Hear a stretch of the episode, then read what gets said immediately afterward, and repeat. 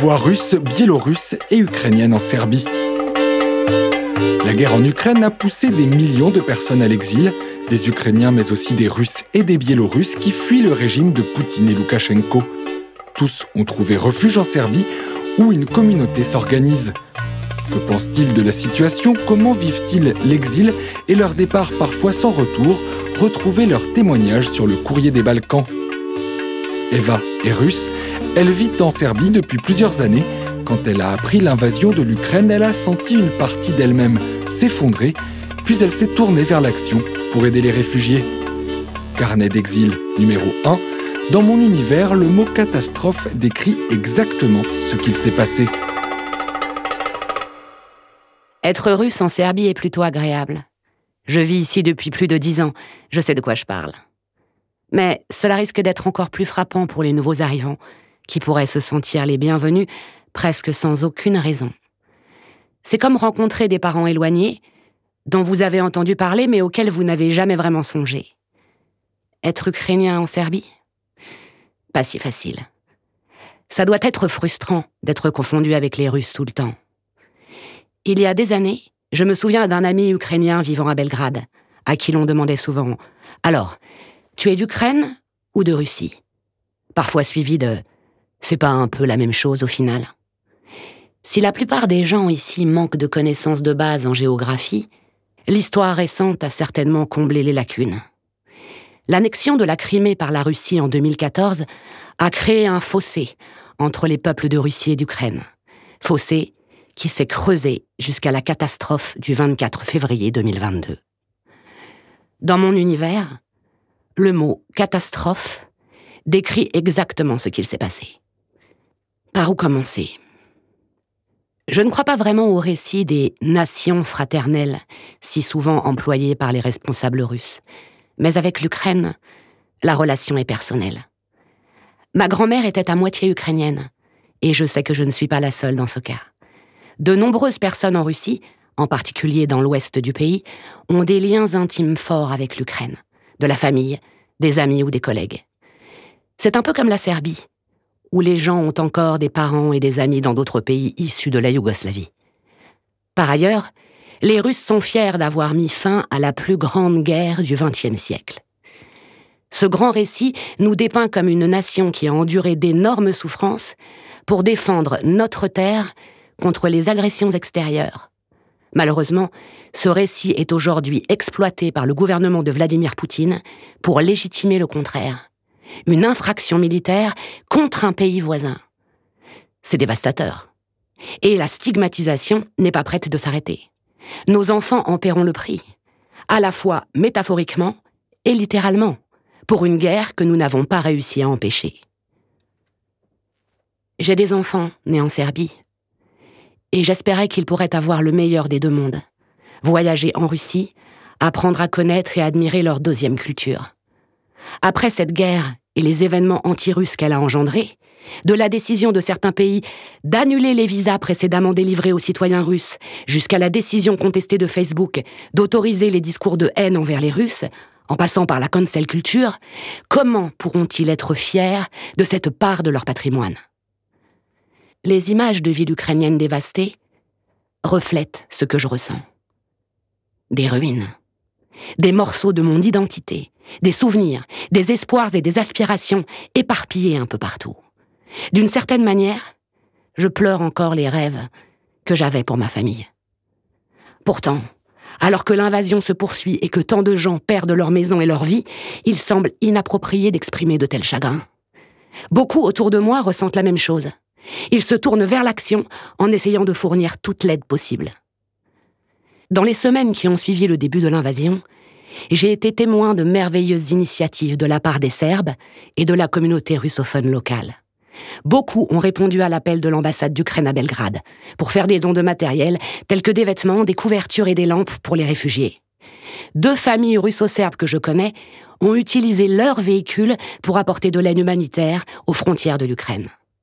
Il est important de rappeler que les citoyens russes risquent des amendes et même des peines d'emprisonnement pour de telles activités, en vertu de récentes décisions des autorités russes. De toute évidence, le risque est faible en Serbie, Mais quiconque publie ses opinions et ses activités sur les réseaux sociaux doit se demander s'il pourra retourner un jour en Russie. Deux hôtels privés ont ouvert gratuitement leurs portes aux réfugiés. Sideren Squash, un hôtel situé dans le centre de la Serbie, géré par un couple russe, accueille les Ukrainiens en transit en Serbie, généralement en route depuis la Roumanie vers la Bulgarie, en offrant le repos et un sentiment de normalité dont ils ont tant besoin. La porte d'entrée de la propriété a été ornée d'un drapeau ukrainien. La copropriétaire, Vera Tarasova, publie les récits de ses invités sur Facebook, soulignant la dimension humaine de cette tragédie. Un autre établissement, le chalet Tarwik, sur le mont Tara, est géré par Milan Miletic, un Serbe qui a passé plus de dix ans à Moscou avant de revenir en Serbie. Aujourd'hui, il accueille aussi bien les Ukrainiens que les Russes.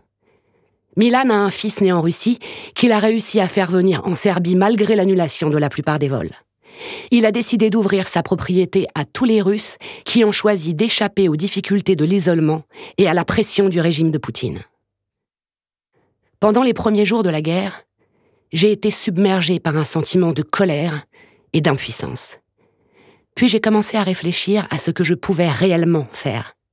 J'ai emballé deux cartons de vêtements et je les ai apportés à l'ambassade d'Ukraine. Ça m'a fait me sentir un peu mieux. Puis j'ai vu sur les réseaux sociaux un appel à rejoindre un groupe de traducteurs où des bénévoles offraient gratuitement des services linguistiques aux réfugiés ukrainiens. Parlant couramment trois langues, j'ai rejoint deux de ces groupes, l'un international et l'autre pour la région des Balkans. Au cours des semaines suivantes, j'ai été surprise de voir que c'était principalement des Russes qui cherchaient de l'aide et des conseils linguistiques en Serbie. Ce n'est peut-être pas si surprenant après tout. La Serbie n'a pas de frontière avec l'Ukraine, elle n'est pas dans l'Union européenne et ce n'est pas un pays riche, ce qui en fait une destination que les réfugiés choisissent rarement. Le 26 mars, seuls 3500 Ukrainiens avaient demandé à résider en Serbie selon les médias serbes.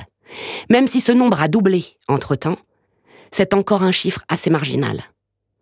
En revanche, pour les Russes qui ont choisi de quitter leur pays après le 24 février, la Serbie est l'une des principales destinations. Qu'est-ce qu'ils fuient? Certains fuient les poursuites à cause de leur engagement politique lors de manifestations contre la guerre. Certains craignent d'être appelés par l'armée. D'autres déménagent pour tenter de sauver leur entreprise. Il y a aussi des personnes, nombreuses, qui partent sans raison apparente, poussées par la peur, le dégoût, ou les deux. C'est le souvenir de leurs parents et grands-parents emprisonnés ou partis en exil qui les pousse sur la route, a récemment dit la célèbre écrivaine Lyudmila Uliskaya.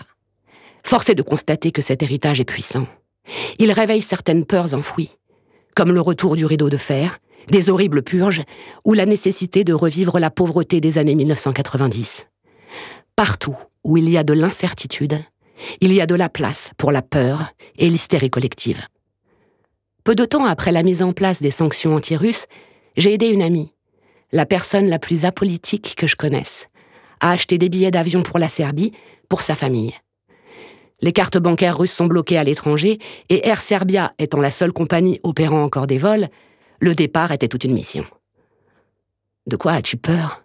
lui ai-je demandé. J'ai envie de vivre en Russie et je ne veux pas partir, mais je veux juste avoir un plan B, a-t-elle répondu. J'ai fait des cauchemars à propos de la guerre nucléaire.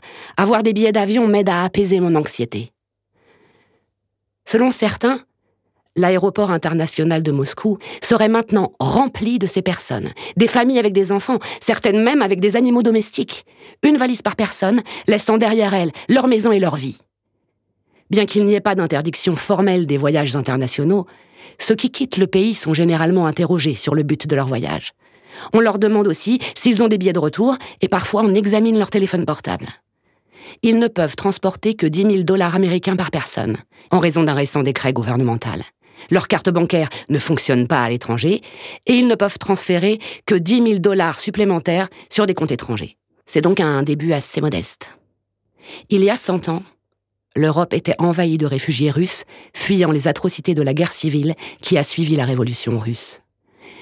Ceux qui se sont retrouvés en Serbie étaient soit des personnes attirées par une culture orthodoxe slave familière, soit des personnes trop pauvres pour aller ailleurs. Ce second groupe représentant la grande majorité des exilés. Le scénario semble se répéter aujourd'hui. Actuellement, il n'y a que deux grands corridors aériens vers l'Europe, via Belgrade et Istanbul. Ceux qui n'ont pas de visa Schengen, d'argent ou qui ne maîtrisent aucune langue étrangère décident souvent de rester en Serbie, au moins pendant un certain temps.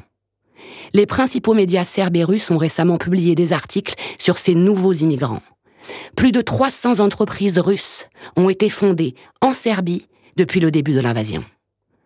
Une fois installés, les nouveaux arrivants s'efforcent de reconstruire leur vie, et ce n'est pas une tâche facile. Ici, ils trouvent un environnement différent, une langue étrangère, une similitude avec le russe souvent trompeuse, et ils ont désespérément besoin d'aide. Ils cherchent des informations avant tout. Comment ouvrir un compte en banque Peut-on inscrire son enfant dans une école serbe Ou demander de l'aide médicale en cas d'urgence? Heureusement, il y a des gens à qui poser ces questions. Lorsque je suis venu en Serbie, pour étudier il y a plus de dix ans, il n'y avait pratiquement pas de communauté russe. Aujourd'hui, c'est différent. Bien qu'il n'y ait pas de statistiques, les archives de l'ambassade de Russie à Belgrade et la quantité de groupes sur les réseaux sociaux montrent qu'il y a plusieurs milliers de Russes qui vivent en Serbie. Il y a des groupes sur Facebook et sur le réseau social russe Vicontact, une douzaine de blogs Instagram et de plus en plus de chaînes Telegram couvrant en russe divers aspects de la vie quotidienne en Serbie. Gratuitement ou contre rémunération, ces groupes offrent des conseils sur tout un tas de sujets. Comment obtenir un visa résidence, un visa travail, comment créer une entreprise, et des informations utiles. Étant membre actif de cette communauté et ayant une vaste expérience personnelle et professionnelle en Serbie, je passe en moyenne une heure par jour à répondre à ces questions et à écrire des articles de blog. Il faut du temps pour s'habituer à la façon dont les choses fonctionnent ici. Et les manières serbes sont à des années-lumière de la culture managériale de Moscou. Mais être russe en Serbie reste agréable. Parfois trop, ironiquement. Lorsqu'ils entendent le russe, de nombreux Serbes saluent les nouveaux arrivants par ⁇ Nous aimons Poutine ⁇ celui-là même qui les a poussés à quitter leur pays. La popularité du président russe auprès du peuple serbe n'a pas diminué d'un poil à cause de la guerre en Ukraine, comme l'ont démontré les récents rassemblements pro-russes à Belgrade on ne peut s'empêcher de se demander comment il est possible qu'une nation lourdement bombardée par l'OTAN en 1999, son économie ruinée et plusieurs milliers de civils tués ait autant de sympathie pour l'invasion russe. La triste réponse est que c'est exactement le traumatisme de cette guerre qui fait que les Serbes soutiennent les troupes russes. À leurs yeux, l'invasion vise l'OTAN et l'Occident plutôt que le peuple ukrainien. Ils y voient là leur revanche longtemps attendue, conduite par un État plus puissant que la Serbie. S'il y a une chose à apprendre de la dislocation de la Yougoslavie, c'est ceci. Il faut au moins une génération entière pour que les vieilles blessures cicatrisent, et même là, elles ne guérissent pas entièrement. Il en faut peu pour déclencher un incendie alimenté par un conflit non résolu. J'ai peur que ce soit exactement ce qui nous attend. Par nous, J'entends les nations d'Ukraine, de Russie et de toute l'Europe. C'est une perspective sombre. Mais j'espère qu'avec la prise de conscience, les réparations des crimes de guerre par la Russie et une volonté suffisante de réconciliation de la part de l'Ukraine, la relation pourra être relancée un jour. Pour l'heure, il est crucial que cette guerre soit arrêtée.